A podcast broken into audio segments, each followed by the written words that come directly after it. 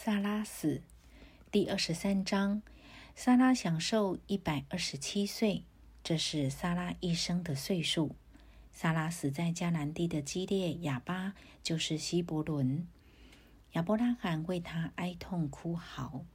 后来，亚伯拉罕从死人面前起来，对赫人说：“我在你们中间是外人，是寄居的。求你们在这里给我一块地。”我好埋葬我的死人，使他不在我眼前。赫人回答亚伯拉罕说：“我主，请听，你在我们中间是一位尊大的王子，只管在我们最好的坟地里埋葬你的死人。我们没有一人不容你在他的坟地里埋葬你的死人。”亚伯拉罕就起来向那地的客人下拜，对他们说。你们若有意叫我埋葬我的死人，使他不在我眼前，就请听我的话，为我求所辖的儿子以佛伦，把田头上那麦比拉洞给我，他可以按着足价卖给我，做我在你们中间的坟地。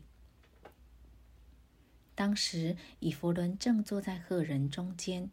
于是赫人以弗伦在城门出入的赫人面前对亚伯拉罕说：“不然，我主请听，我送给你这块田，连田间的洞也送给你，在我同族的人面前都给你，可以埋葬你的死人。”亚伯拉罕就在那地的人民面前下拜，在他们面前对以弗伦说：“你若应允，请听我的话。”我要把田价给你，求你收下，我就在那里埋葬我的死人。以弗伦回答亚伯拉罕说：“我主，请听，值四百舍克勒银子的一块田，在你我中间还算什么呢？